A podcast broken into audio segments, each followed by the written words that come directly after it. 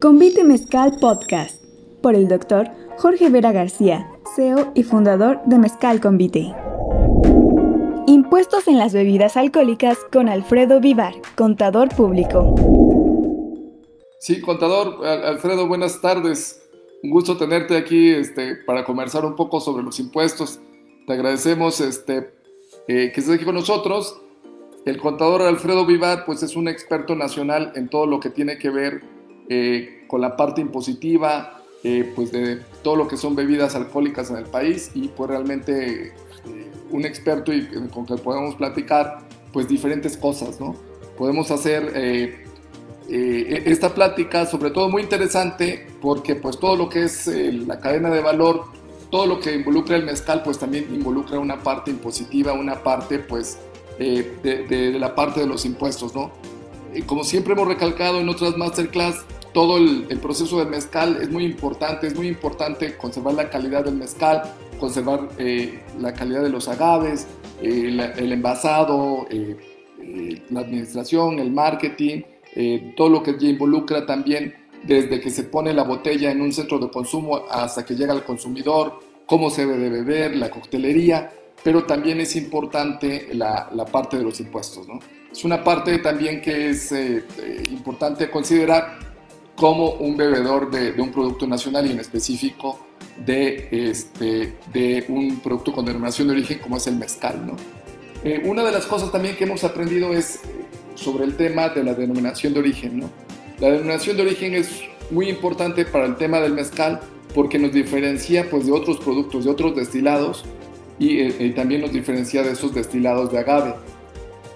Eh, la denominación de origen, pues para cumplirse, tiene que cumplir con una norma oficial mexicana, que es en este caso la NOM 070, y tiene que haber un organismo de certificación que avale que cada uno de los procesos se cumpla de acuerdo a esa norma y que también haya un análisis físico-químico eh, y que se pase eh, a través de un, laboratorio certificado que demuestra de que en efecto el líquido que está dentro pues es un mezcal y que entonces se puede comercializar, ¿no? Pero también una de las cosas importantes es que tiene que llevar un marbete, ¿no? Ese marbete pues es parte de, que, que, otorga el sistema de administración tributario y pues bueno, obviamente al ser un producto eh, eh, con una graduación alcohólica pues también involucra este, pues esta parte impositiva, ¿no? Es muy interesante también platicar pues cómo es que todo esto eh, involucra una serie de cosas, ¿no? Porque la, llevar una contabilidad de un mezcal, ¿no? no solamente el tema de los ingresos, egresos y ya está, sino que además involucra un tema del IEF, de un impuesto especial. Eh, hay que también este, pues, reportar eh, los principales clientes, reportar este, también eh, cuáles son, si han cambiado o no los equipos, infinidad de cosas que aquí vamos a platicar ahorita con el contador, pero son muchas cosas también que tienen que ver con el mezcal, ¿no? Siempre nos preguntan en los centros de consumo, este contador, dicen, ah, pues es que ¿por qué llega el mezcal a este precio, no? ¿Cómo es que llegamos hasta allí, no? Este, ¿Cómo es que va evolucionando ese tema? Y aquí lo que me gustaría, este, pues agradecerte, Alfredo, uno, pues que estés aquí platicando con nosotros y dos, que nos pudieras hablar un poco más sobre la parte impositiva, ¿no? ¿Cómo es que llega esa parte, si es opcional o si se tiene que, o se tiene que realizar toda esta parte de, tener, que se tenga un marbete, de que se tenga una factura y si es opcional o no el que nosotros podamos este, eh, llevar el, el, marbete ¿no? y, y, hacer esas declaraciones. ¿no? ¿Cómo es que sale el tema de, de, de, ponerle un impuesto a las bebidas alcohólicas en México y en especial al mezcal? Sí, pues gracias, eh, decíamos antes del inicio de la transmisión, por esta conversación y lo referendo nuevamente acá en vivo. Eh, gracias por la invitación, eh, gracias al convite y pues agradecido para conversar con esta charla este, con ustedes y pues el tema de, los impuestos al mezcal es un tema importante eh, toda vez que pues afortunadamente nuestro estado y otras regiones del país, por lo menos otros seis estados aparte de, Oaxaca, son, son, nueve, ¿verdad? Son nueve en total. Nueve, en total. Nueve, entonces otros ocho estados con denominación de origen pues son productores de mezcal. Eh, y Y bueno, pues eh, si bien es cierto, Oaxaca, como tú lo sabes, Jorge, concentra la mayor parte en la producción y envasado del mezcal, pero también es importante otros estados como Guerrero, como Michoacán, como San Luis Potosí, eh, Tamaulipas, eh, mismo Puebla, Recién, pues son productores de esta bebida alcohólica y pues bueno, pues toda bebida alcohólica, no importa si es mezcal, si es tequila, si es bacanora, si es charanda, si es comiteco, si, es whisky, es ron, es vodka, incluso vino, hasta la cerveza. Eh, no importa eh, la bebida alcohólica, el hecho de ser bebida alcohólica en términos de lo que regula la ley del IETS, más de 3 eh, grados, es sujeto de un impuesto. Nada más que en nuestro sistema tributario actual, para efectos de este impuesto a las bebidas alcohólicas, pues está clasificado de acuerdo a la graduación alcohólica. Eh, de 3 grados hasta 14 grados, la tasa aplicable es de 26.5% y de eh, más de 14 grados y hasta 20 grados, la tasa aplicable pues es el 30%. Eh, superior a, a, 20 grados,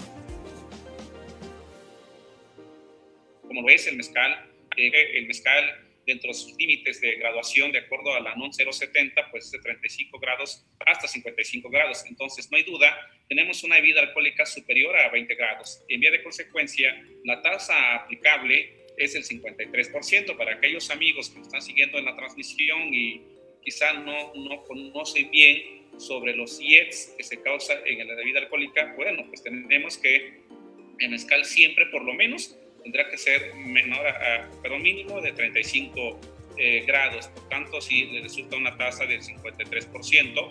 Ahora, eh, bien, este, lo que tenemos actualmente en la ley, pues son estas tasas, eh, han, han, cambiado.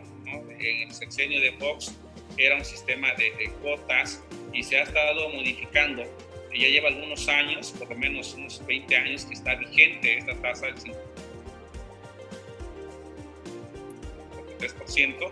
Y bueno, pues que si bien es cierto, la bebida alcohólica está eh, permitido, está eh, regulado, y lo que hay es un exceso, en mi opinión, de controles en las bebidas alcohólicas. Acá el problema que tenemos, Jorge, es que eh, desafortunadamente la, la norma no distingue entre pequeños productores y grandes productores y desafortunadamente nos dan el mismo trato de control eh, a los pequeños como a los grandes. ¿no? Hay grandes compañías en nuestro país, ya sea importan o producen bebidas alcohólicas, principalmente eh, la industria del tequila, donde hay grandes productores de tequila. Y bueno, ellos tienen controles, los mismos que tenemos nosotros en el mezcal y acá cuando nuestros pueblos se hace eh, poco mezcal o los pequeños productores no producen a gran escala, sin embargo tienen que cumplir con diversas obligaciones fiscales de carácter informativo e igual es sujeto del impuesto. Pues eh, también conviene que el impuesto eh, se causa al 53% en la venta, ya sea si es a granel o es envasado. Y es por eso, como lo decías, que cuando llega al centro de consumo, pues normalmente llega muy alto. Quizás la gente no sepa de que cuando compra una, una botella, ya sea de mezcal o cualquier otra bebida alcohólica, bueno, está pagando un 16% de IVA y está pagando un 53% de IET, o sea, alrededor de un 77% de puro impuesto. Eh, así que, eh, ¿por qué es caro? Porque pues, tiene muchos impuestos la bebida alcohólica y, particularmente el mezcal pues también tiene un costo alto en su producción, principalmente si es artesanal, ¿no? Entonces tenemos que eh, pues, comprender cómo opera el impuesto y cuál es la razón por la cual llega un precio pues elevado en ocasiones al consumidor final.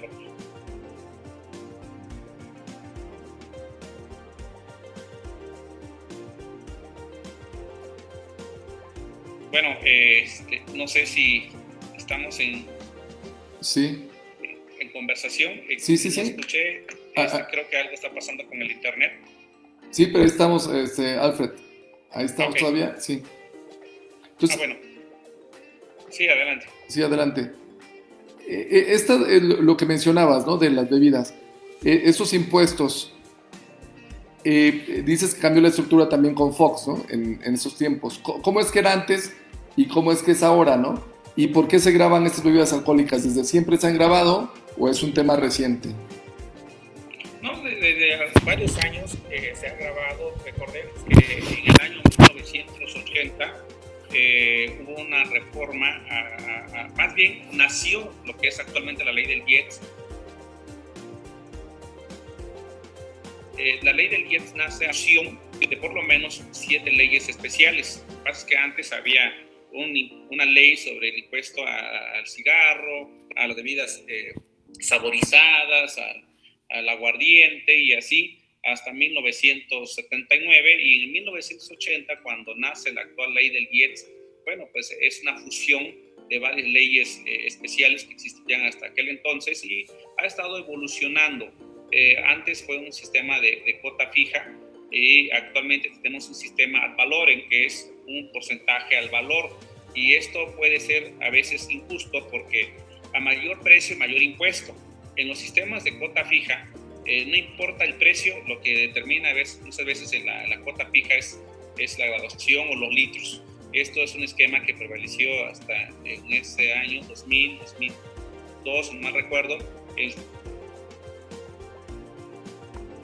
sexenio de Vicente Fox y ha estado cambiando. Lo que ocurre con, con, la bebida alcohólica, y al igual que, que otros IETs, porque por cierto no es el único que graba IETs, tenemos nada más como referencia ¿no? en el cigarro, 160% de IETs en el cigarro, tenemos eh, un IETs a, a, a, la bebida azucarada de un peso por litro, tenemos eh, un IETS a eh, la comida chatarra que ahora se ha discutido mucho recientemente, de hecho hay iniciativas para incrementar este impuesto, eh, bueno, tenemos un 8% ahí para aquellos que tienen alta densidad calórica.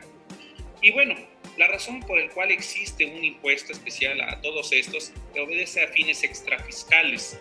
Eh, resulta ser que debemos de tener presente que los impuestos están establecidos en nuestras leyes eh, con el fin de cumplir un mandato constitucional.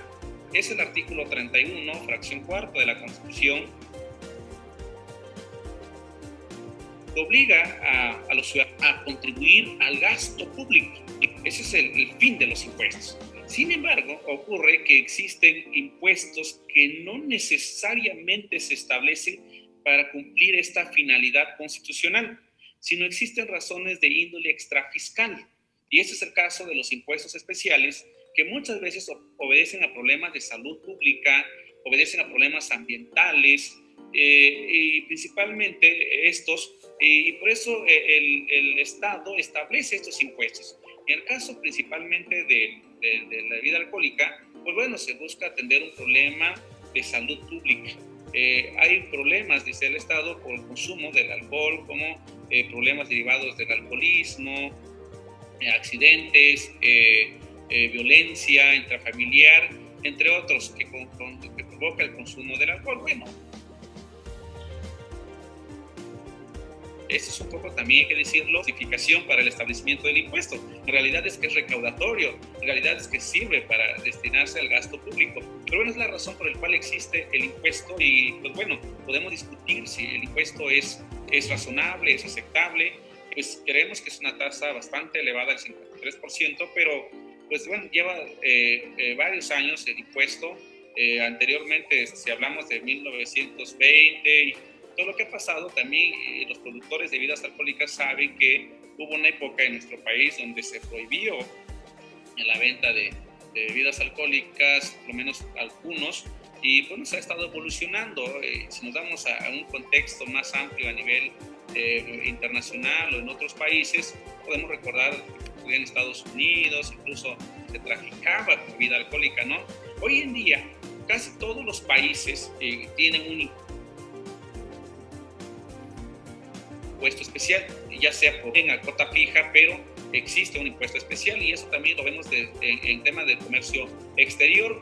Eh, en la exportación del mezcal pues, está exento el IET, pero en el país destino, eh, pues bueno, tienen ellos un impuesto especial y ocurre lo mismo en nuestro país. En la importación de bebidas alcohólicas en nuestro país, pues tiene un IET. Entonces, esto, esto se da en el comercio exterior.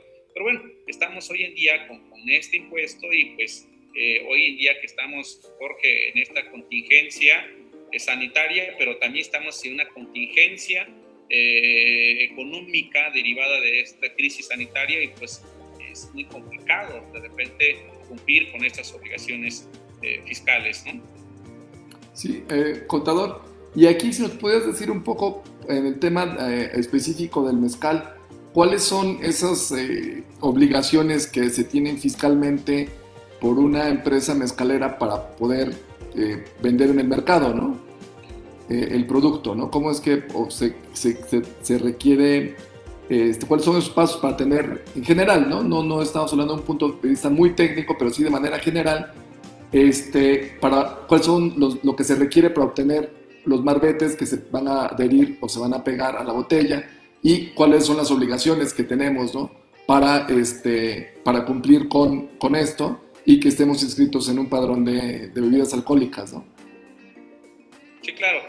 Pero vamos a, tratar de dividir este punto que comentas, Jorge, en dos vertientes. Eh, hay una vertiente que es meramente del pago del impuesto, que es la principal obligación que se debe de atender eh, y este hay que entenderlo dependiendo de qué eh, parte me encuentro de la cadena productiva del mezcal. Un productor de mezcal naturalmente tiene que entender todo el IETS que le importante destacar para los amigos que están siguiendo y que estoy seguro eh, que hay amigos, seguramente contadores, pero también hay, hay productores, hay incluso empresarios quizás siguiendo esta transmisión. Bueno, los que son productores, eh, cuando cobran su venta, eh, cuando hay flujo de efectivo, es cuando se causa el impuesto, no cuando se factura, sino cuando se cobra esa factura es cuando hay una causación de impuesto y en ese sentido, si soy productor, debo de integrar íntegramente ese impuesto al fisco. En cambio, si yo soy comercializador o distribuidor, bueno, entonces la mecánica cambia porque cuando yo adquiero el mezcal a mi productor, eh, pago un impuesto. Cuando yo lo venda, cobro un impuesto a mi cliente y entonces al fisco se entrega la diferencia. La diferencia es el que yo cobré a mis clientes menos el impuesto que yo pagué a mi productor. es una obligación muy importante. Ahora bien, Hay otras obligaciones eh, y otras son de carácter informativo. Las obligaciones de control encontramos que todo vendedor de bebidas alcohólicas envasado o a granel debe de cumplir con tener marbetes o precintos. Los marbetes se colocan en botellas o en recipientes menores a 5 litros. Superiores a 5 litros debe llevar precintos. Y también destacar que cuando se colocan los precintos es porque se está vendiendo a granel o se está trasladando a granel. Ahora bien, eh, para poder obtener tanto los precintos como los marbetes, debe primeramente de cumplir con una serie de requisitos previos. Creo que lo que podemos destacar es que el primer requisito que debe de cumplir eh, un, eh, eh, vendedor de, es el obtener su registro en COFEPRIS. Con el registro de COFEPRIS, el acto siguiente consistiría en obtener un padrón de bebidas alcohólicas, que por cierto, también señalar que hay cuatro tipos de padrones. Cuatro. Hay padrón para productores, padrón para envasadores y padrón para comercializadores y por último, en la importación hay un padrón especial en la importación, que no es nuestro caso. Solo como cultura general hay cuatro tipos de padrones. Bueno, al, al productor envasador de bebidas alcohólicas por lo menos podría tener eh, los tres primeros, ¿no? El productor, el de envasador o el de comercializador. E, estos padrones es importante para poder obtener marbetes. Si yo soy productor, debo tener padrón primeramente para poder obtener marbetes. Para poder tener el famoso padrón de bebidas alcohólicas no es tan fácil.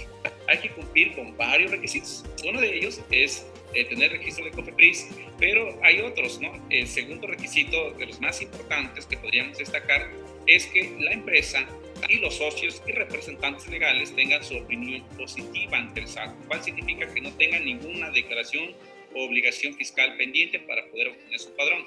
El tercer requisito importante es que deba de presentar el solicitante del padrón eh, un anexo 3. A ver, eh, ¿qué es el anexo 3? Resulta ser que, ahorita vamos a ampliar este tema, es que eh, los que producen o comercializan bebidas alcohólicas deben de cumplir con presentar una serie de declaraciones informativas ante el SAT. Y hay un software que se llama MultiGET.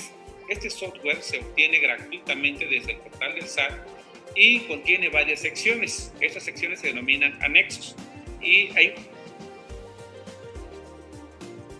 un anexo 3. Este anexo 3 reporta el equipo de producción, de destilación, de envasado y de almacenaje. Esto dice la ley. Estos, estos datos se reportan en el anexo 3. 3 perdón. Si yo soy productor, debo de reportar en el anexo 3 estos datos. ¿Y por qué razón lo menciono? Porque cuando voy a solicitar mi padrón es obligatorio cumplir con reportar estos equipos. Eh, los que señala el anexo 3 es un requisito. Bueno, otro requisito es que eh, le informe a la autoridad fiscal mediante un escrito libre quiénes son los socios o accionistas de la empresa. Si se trata de una persona moral, si se trata de una persona física, pues esto no es aplicable. Eh, entre otros requisitos, no, pero digamos que es lo más importante y antes que se me vaya eh, la idea, uno de los requisitos también es que el domicilio fiscal esté verificado. Si se trata de una empresa nueva, pues debe solicitar ante el SAT que le da domicilio.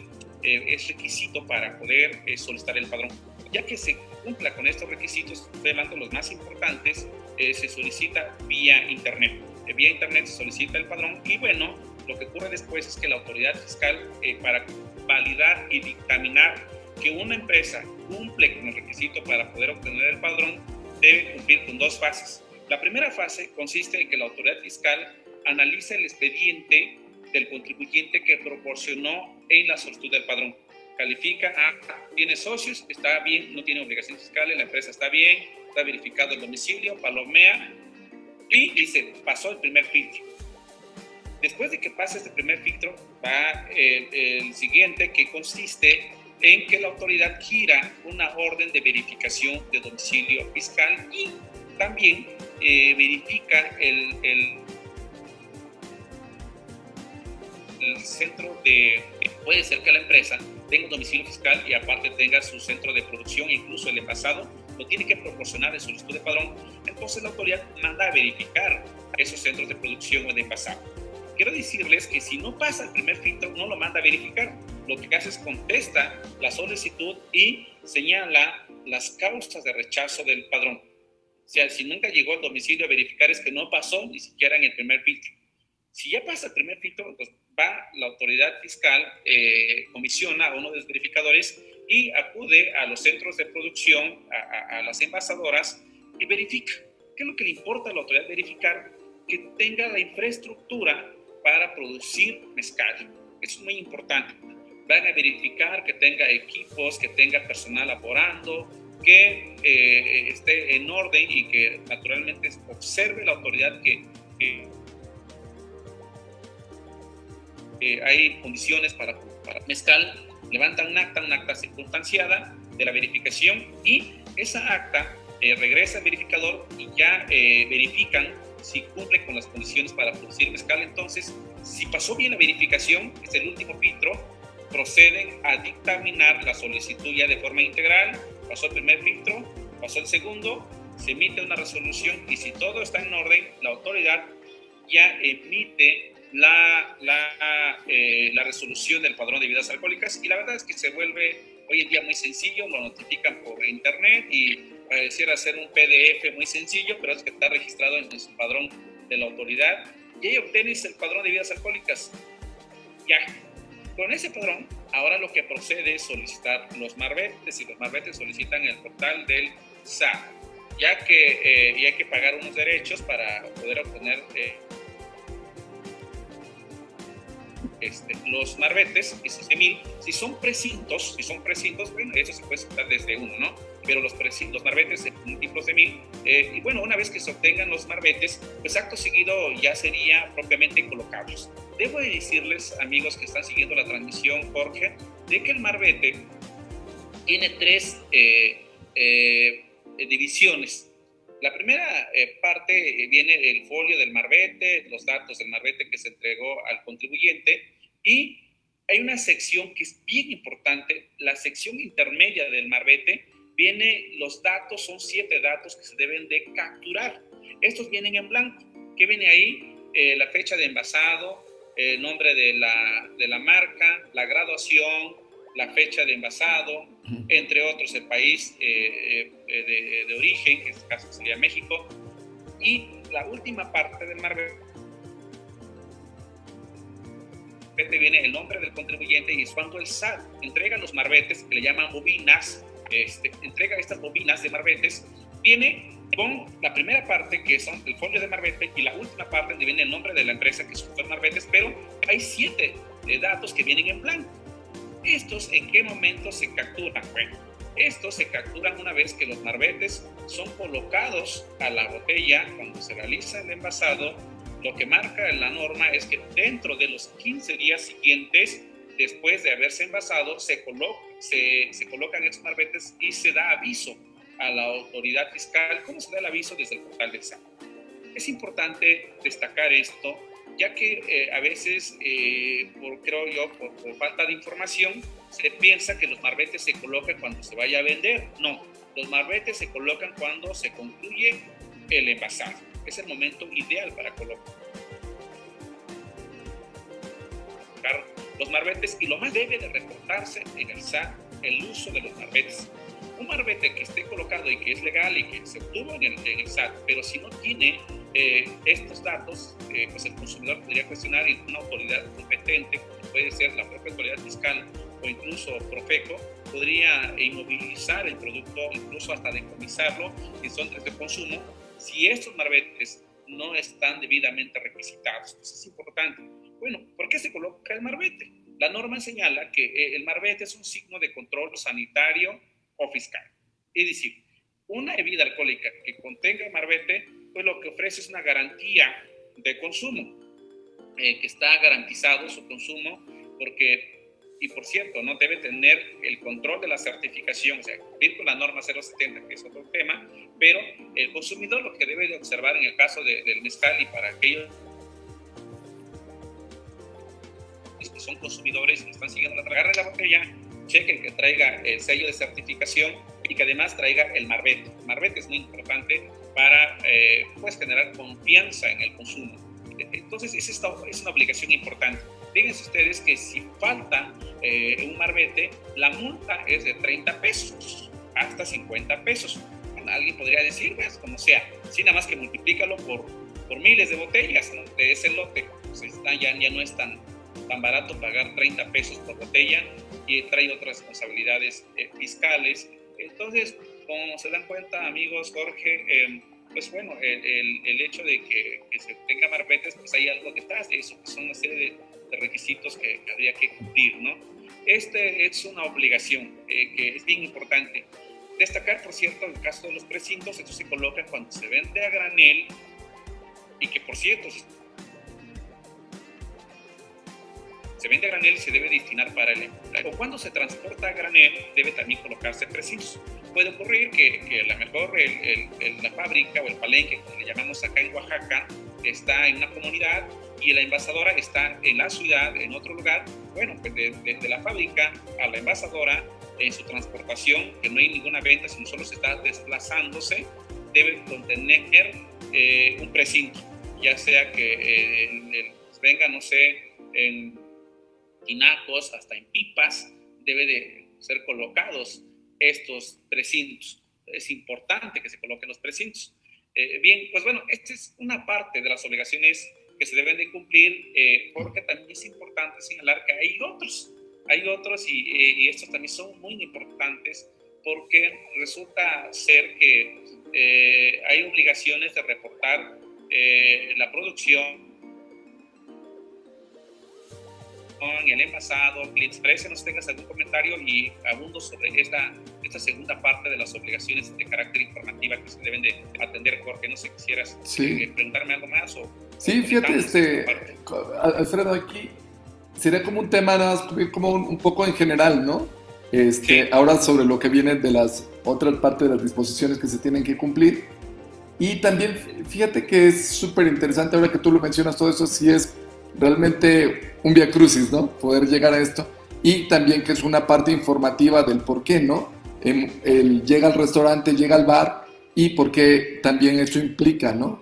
Que sí tenemos que tener un control, pues, a lo largo de todas estas etapas. No solamente es un, control de calidad, un control de producción, pero también es un control, pues, de, de atención a las disposiciones oficiales, ¿no? A la ley, ¿no? Sí, porque si bien entiendo, también la, la parte de, del SAT, pues es una parte también impositiva, pero es una parte legal, ¿no? Jurídicamente hablando.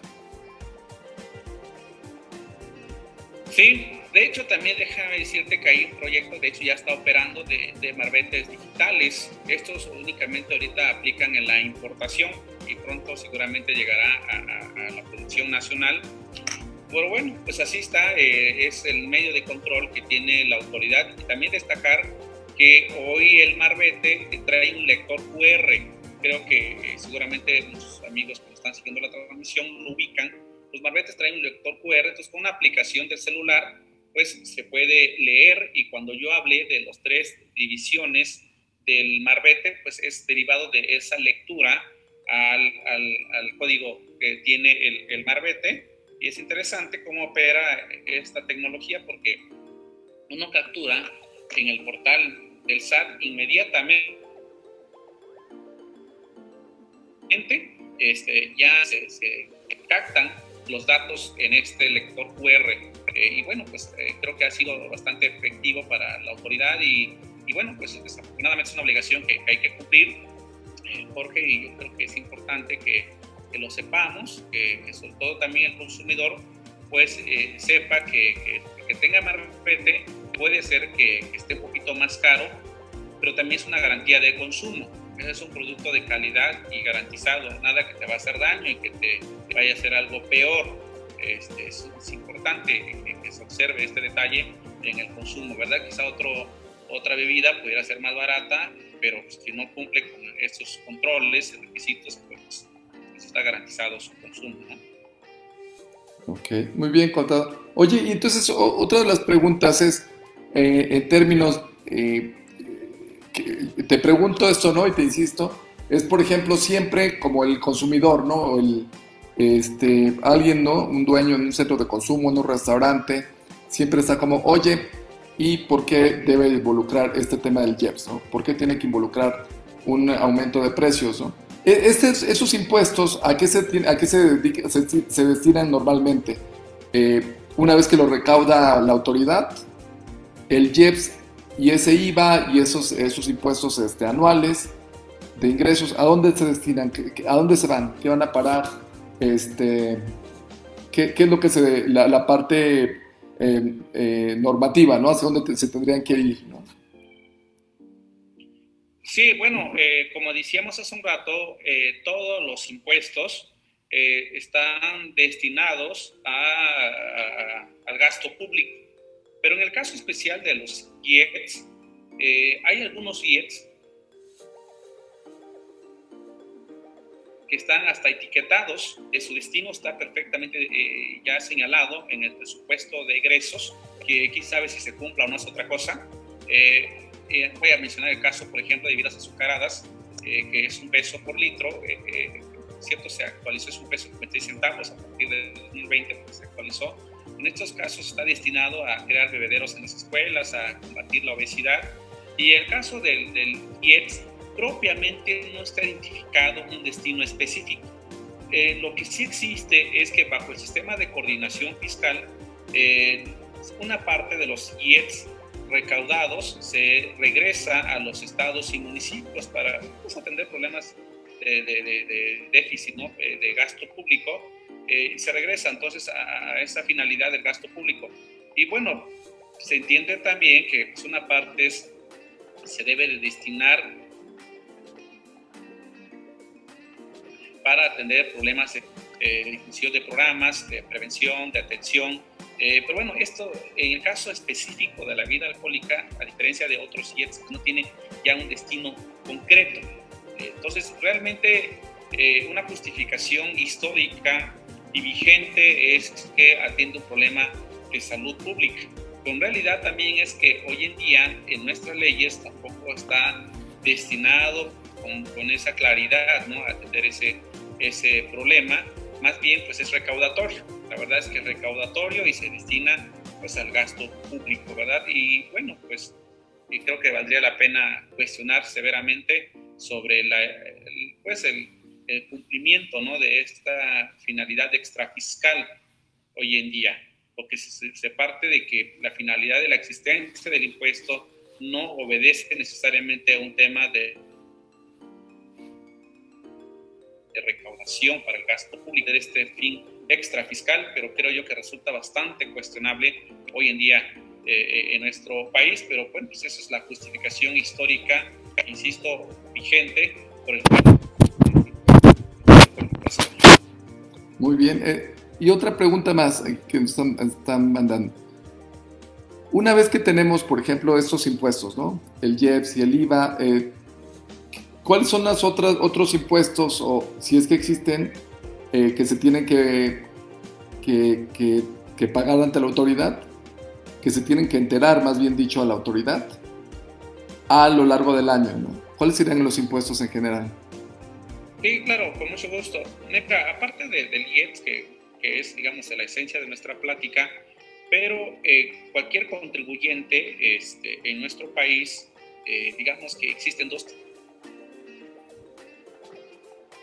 tipos de impuestos, los impuestos directos y eh, así que eh, todo mundo está obligado a pagar un impuesto sobre la renta. El impuesto sobre la renta es un impuesto a las ganancias, es un impuesto que grava el patrimonio y este impuesto pues varía dependiendo de qué tipo de contribuyente eres, si eres una empresa, eres una persona física, eh, también depende mucho si eres eh, un pequeño productor, lo que se le conoce como régimen de corporación fiscal, o eres un contribuyente eh, mayor, eh, entonces cambia un poco el esquema del impuesto de la renta eh, en las empresas es una tasa del 30% a la ganancia. En las personas físicas varía mucho la tasa, dependerá del nivel de su utilidad o ganancia eh, en el periodo, que puede ser mensual o, o anual, eh, se hace un cálculo anual. Eh, entonces, todo el mundo está obligado a pagar un impuesto a la renta. ¿Dónde no habrá un impuesto a la renta cuando una persona o una empresa no tiene utilidades? Y seguramente lo que está ocurriendo con algunas empresas hoy en día, bueno, pues entonces no hay impuesto a la renta. El impuesto a la renta es un impuesto que grava eh, eh, el ingreso efectivo, el patrimonio. Y si no hay utilidad, no hay ISR. Es un impuesto que, que, pagamos todos, incluyendo a las empresas que se dedican a la producción o comercialización de pescado. El otro impuesto importante es, y es un impuesto indirecto, porque este impuesto lo causa el consumidor final eh, es el IVA y el IVA pues es el 16%. Naturalmente que nuestras empresas de mezcal pues son causantes de este IVA del 6%, eh, que bueno, se graba a, la venta. Eh, y bueno, pues tenemos finalmente este impuesto que hemos estado platicando sobre el impuesto especial sobre producción y servicios, que es un 53% en el caso del mezcal. Entonces, digamos, periódicamente las empresas deben de estar pagando estos tres impuestos, el ISR, el IVA el IEPS. Eh, puede darse que pudieran ser pequeños productores, el ISR lo pudieran ahorrar eh, el primer año, son eh, pequeños, pequeños y que están bajo un régimen fiscal denominado régimen de corporación fiscal, eh, tienen un, una reducción de 100% en el primer año de, de, pues de inicio de operaciones y tienen ciertas ventajas fiscales, pero bueno, son los impuestos que debemos de pagar en nuestro país. En el caso del impuesto a la renta, se hace un, un cálculo anual, se hace una especie de un ajuste anual en el impuesto sobre la renta eh, se me permitiera, que quisiera también claro, aprovechar claro. y no dejar de señalar que Claro. las declaraciones informativas que aplican en el mezcal es bien importante, eh, de manera muy rápida y general. Mire, hay que reportarle al SAT eh, 50 principales clientes y proveedores. Estamos hablando del caso concreto del mezcal. Hay que reportarle al SAT eh, todos los, los clientes que se le trasladó el IEPS. Cuando inicia la producción, 15 días antes hay que reportarle al SAT en el inicio de producción. Cuando termina la producción, hay que reportarle al SAT 15 días después. Cuando inicia el envasado, hay que reportarle al SAT 15 días antes. Cuando cierra el envasado, hay que reportarle al SAT eh, 15 días después. Hay que reportarle al SAT en enero de cada año eh, los equipos de producción, de destilación, de envasado, de almacenaje. Hay que reportarle al SAT en el mes de marzo de cada año eh, sobre los litros producidos y enajenados en el año anterior. Entre otras obligaciones, esas son de carácter informativa. Lo destaco porque eh, igual y no se tiene claro o, no se conoce bien esas declaraciones informativas. Estas se deben reportar siempre y cuando hay una operación ordinaria. Claro, si no tengo operaciones, pues naturalmente se envían sin datos o sin operaciones, como le llamamos nosotros. Pues, aprovecho la, la coyuntura de las declaraciones para mencionar también las informativas y bueno, regresando al tema de los impuestos, pues que así operan, ¿no? Eh, digamos que el IVA y el IEPS es un impuesto que se traslada, se le cobra al cliente y, si el cliente no es un centro de consumo, pues este cuando lo enajene también va a trasladar ese impuesto. Claro está que podría eh, acreditar o disminuir el impuesto que le pagó a, su productor, que es una mecánica más compleja en la determinación, pero bueno, a grandes rasgos eh, son los impuestos que tienen que pagar eh, cualquier contribuyente y particularmente en el mezcal pues tenemos el famoso IETS. Jorge. Y contador, a, diferencia de otras bebidas destiladas, ¿se paga el mismo impuesto o es diferente los, impuestos que paga el mezcal, del tequila, de un ron que se produce en otras partes del país o si se importa un, un ron, si se importa, importamos un oporto, no sé, ¿es el mismo impuesto o cambian? Eh, lo, que, lo que graba el, el es la graduación alcohólica siempre que se trate de una bebida alcohólica, habrá un IETS.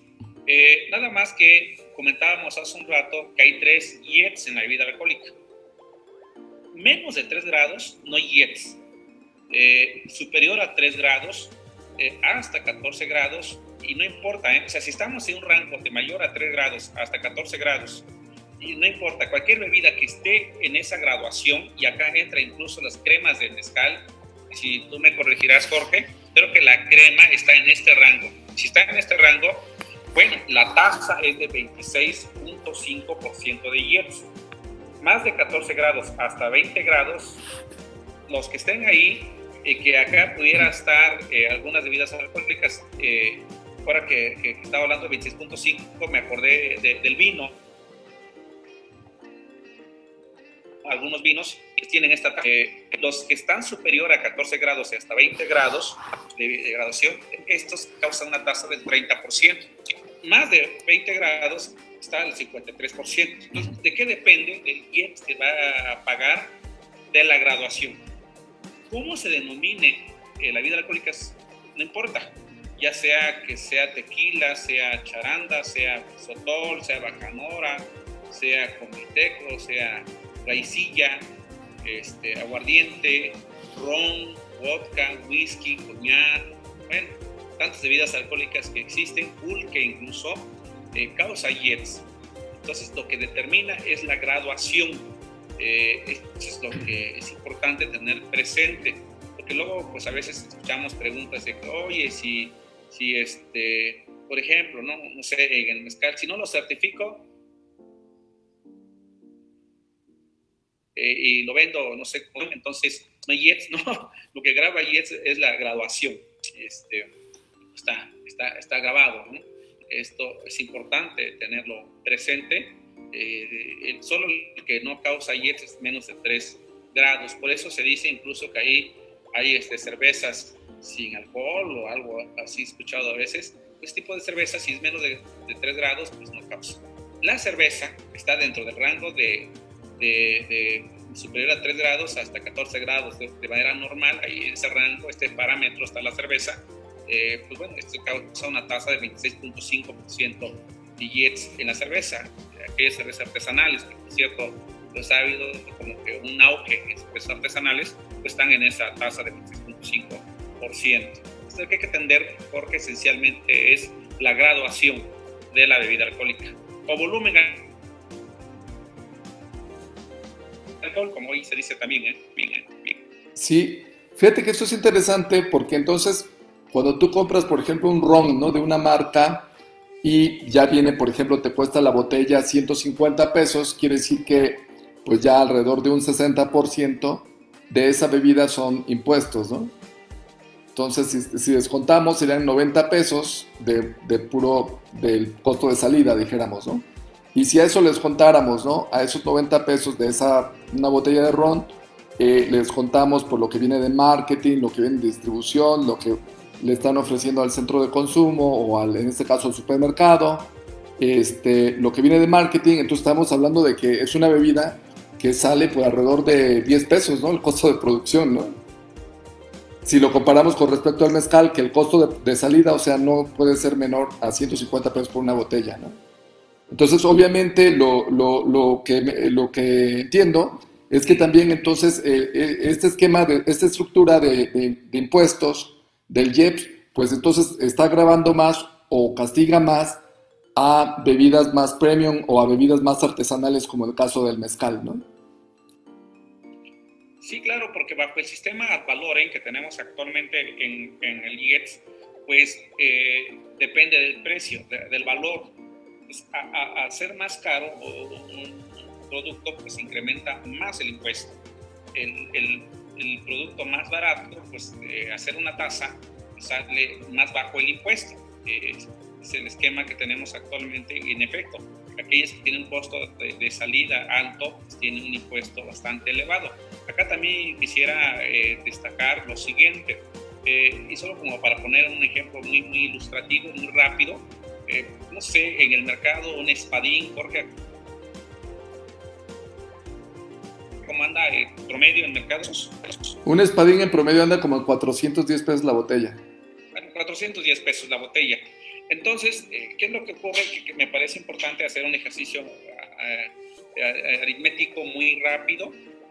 Eso, si, si, quisiéramos saber cuánto es el precio sin impuestos de 410 pesos, el ejercicio que tendríamos que hacer es agarrar, dividir esos 410 entre 1.16 y si le quitamos el IVA, sería 353 pesos.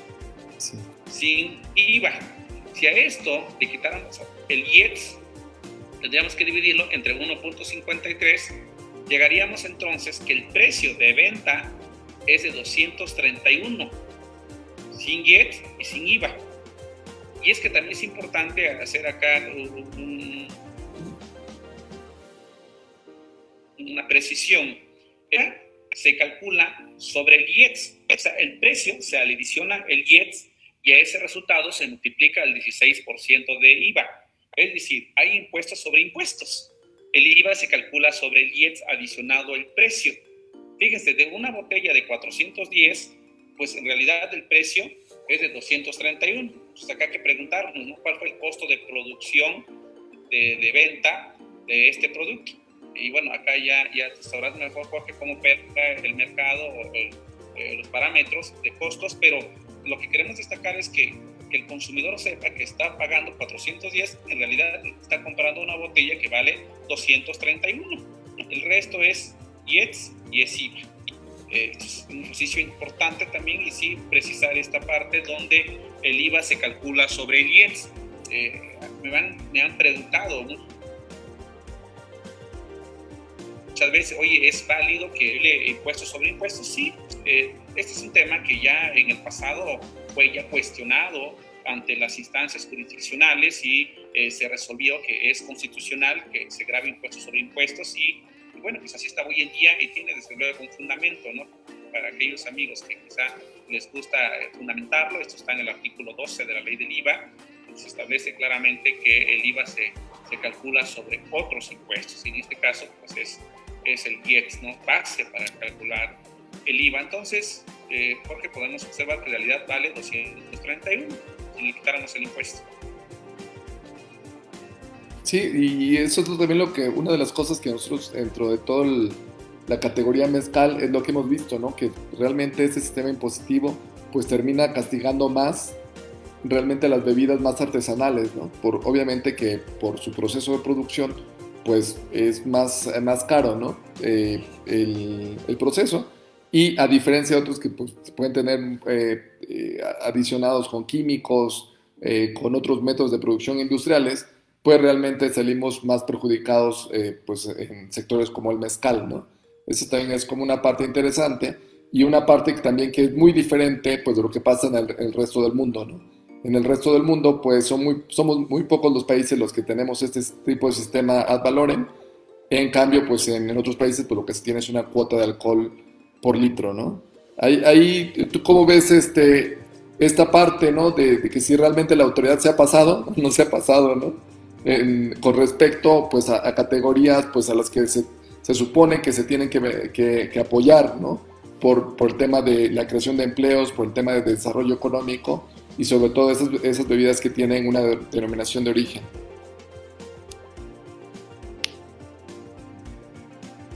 Sí, eh, que no la autoridad y es el problema muchas veces en nuestro país eh, y que las leyes son redactadas detrás de un escritorio eh, donde no se conoce realmente el medio el campo este, donde se producen esas bebidas y creo que el problema que tenemos hoy en día es que se nos da el mismo trato al producto industrial que al artesanal, cuando el artesanal tiene un costo de producción bastante elevado respecto al industrial. Y, y ese es un problema porque acá encontramos en el caso específico del mezcal y otras bebidas artesanales, donde pues también eh, es el medio de sustento ¿no? de muchas zonas rurales de nuestro país, particularmente acá en nuestro estado, y debería de fomentarse acá un tema ya de, impacto social, eh, un impuesto quizá menor, eh, tal suerte más accesible al consumidor que pueda este ser, tener una, una cadena de valor, eh, donde a un precio más bajo pudiera hacer que haya más demanda del producto y pudiéramos tener ahí un, efecto favorable de tipo social en las zonas donde se produce el mezcal, pero desafortunadamente pues esto no se aprecia así eh, actualmente y pues existe la, la, misma, la misma tasa eh, aplicable para cualquier bebida alcohólica. Insisto, lo que se graba es la graduación y no distingue, ¿verdad? Y también comento esto, Jorge, en el caso, por ejemplo, del tabaco, solo para, para hacer una, una comparación, eh, el tabaco industrial tiene una tasa de 160%. Eh, y el tabaco artesanal tiene una tasa de 30.4%. Eh, la diferencia entre el industrial y el artesanal es un 81%. encontramos que en la propia ley del IEX hay un producto que tiene una tasa diferenciada si es industrial, si es artesanal. Ya quisiéramos que eso ocurriera en la bebida alcohólica, ¿no? Y la verdad es que aquí es donde vemos un trato discriminatorio porque, eh, pues bueno, el, tabaco tiene también un problema de salud pública y, tiene eh, ahí una tasa diferenciada, lo que no ocurre con las bebidas alcohólicas. Eh, tú, Jorge, sabes que hemos analizado este fenómeno y, y hay iniciativas sobre una tasa diferenciada, incluso yo recuerdo caso de las cervezas, que han intentado más de seis veces ingresar iniciativas en la, en la Cámara, se han presentado, pero pues están en la congeladora, como se dice, y ahí están las iniciativas para generar una tasa diferente de la cerveza artesanal. Y pues bueno, ojalá algún día, ¿verdad?, nuestras autoridades fuesen sensibles y entendieran cómo opera eh,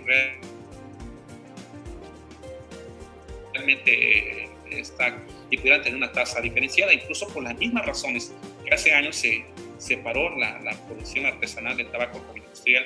Ojalá pues, esto se pueda materializar algún día en el caso de las bebidas alcohólicas. Jorge. Perfecto. Pues me quiero contar, Alfredo Vivat, pues estamos llegando ya a la conclusión, se fue muy rápido el tiempo. Estamos hablando, yo creo que temas muy interesantes, eh, como a nivel general, ¿no? Sobre la parte impositiva en el, en el mezcal. Y pues bueno, pues también aprendimos un buen de cosas sobre pues otros, eh, sobre esto, por ejemplo, de la graduación alcohólica, ¿no? Que pues es la, parte que, rigen eh, los JEPs, ¿no? En, el caso de las bebidas alcohólicas, y no tanto como por categorías de, de, destilados, ¿no?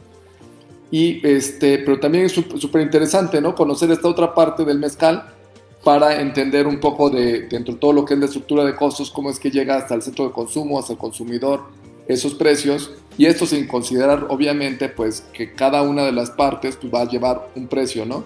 De que, por ejemplo, la producción y de la producción, por ejemplo, cuando se va a, se destina a un supermercado, pues un supermercado también va a agregar una parte de sus, este, eh, de, sus costos más un, un, profit, ¿no? y más los impuestos que se tienen que recabar. ¿no? Todo es una estructura de, de impuestos y obviamente pues va, como todo esto es una cadena a lo largo de, de, de, un producto y este es un producto como el mezcal, ¿no? Y obviamente esto pasa pues con cualquier otro producto, ¿no? Excepto que el mezcal obviamente es eh, grabado por, eh, por un JEPS, ¿no? Entonces, este, mi querido contador, pues no sé si quieras ahí decir algo más a, nivel de conclusión y pues agradecerte la, la, participación. Sí, Jorge, pues este, solo para terminar y antes de que se me olvide, creo que no comentamos, eh, creo que es importante también mencionar que en la exportación no se causa IEPS en la exportación y también no es obligatorio adherir este, marbetes en la exportación. Hay otras formalidades que habría que cumplir en la exportación. Entonces, conviene destacarlo. Hay una exención de impuestos, eh, bueno, en el caso del IETS en la exportación, y en el caso del IVA, eh, la exportación tiene tasa cero. Y la tasa cero tiene un efecto favorable en términos de que eh, los insumos que, se pudieron haber pagado con IETS en el país, como pudo haber sido la mejor adquisición de botellas, tapas, etiquetas, eh, pues esos IVAs que se pudieron haber pagado, eh, y si se trata de, de, pura exportación, pues lo que va a provocar es un fenómeno de un saldo a favor. todas las empresas altamente exportadoras generan naturalmente un saldo a favor de IVA, en lo cual está sujeto a un procedimiento de parte de la autoridad fiscal. Eso ocurriría en una empresa que se dedique solamente a exportar. Lo más natural es que genere un saldo por IVA. En el caso del, del eh, pues, está exento de este impuesto. Entonces dejo esta parte final para, para que se tenga más información sobre ella. Y Jorge, pues agradecerte por la invitación a conversar esta tarde eh, con, el auditorio de, pues, que te sigue, que sigue la página y a los amigos que se conectaron, pues un saludo afectuoso y gracias por eh, haber seguido esta transmisión. Gracias, Jorge, muy amable. Muchas gracias, querido Alfredo. Este, pues nada, pues agradecerle a todas las personas que se eh, conectaron el día de hoy. Este, pues sobre todo aquí lo que queremos al final del día pues es comunicar sobre la cultura del mezcal, sobre cada una de esas partes que integran todo lo que es la cadena de valor del mezcal, obviamente desde el principio de los viveros, la plantación, la cosecha, la producción, envasado, eh, eh, etiquetado, el marketing, distribución, eh, los, cómo, se, cómo servir el mezcal, ¿no? Y siempre hasta cómo llegamos en general a entender todo lo que es esta, este, esta categoría que es el mezcal. Y obviamente, pues entre más elementos tengamos, nosotros podamos decidir en el, en el mercado, nosotros podamos decidir sobre el mezcal y conocemos más sobre la categoría. Y obviamente siempre de la mano pues de, de los expertos, ¿no? Esta es una de las eh, eh, de las cualidades que nosotros queremos siempre fomentar dentro de Mezcal Convite, pues que tengamos realmente a esas personalidades que puedan hablar, que tengan una autoridad en el tema. Y pues muy bien, pues muchas gracias a todos, agradecemos este, que hayan estado con nosotros y pues bueno, este, nos vemos el próximo viernes en otra, otra, otra, otra masterclass. Saludos a todos y hasta luego. Hasta luego, Alfred. Gracias. Y muchas gracias. Gracias. No olvides seguirnos en nuestras redes sociales. Encuéntranos como Convite Mezcal en Facebook, Instagram, Pinterest y Twitter. Nos vemos en el siguiente episodio.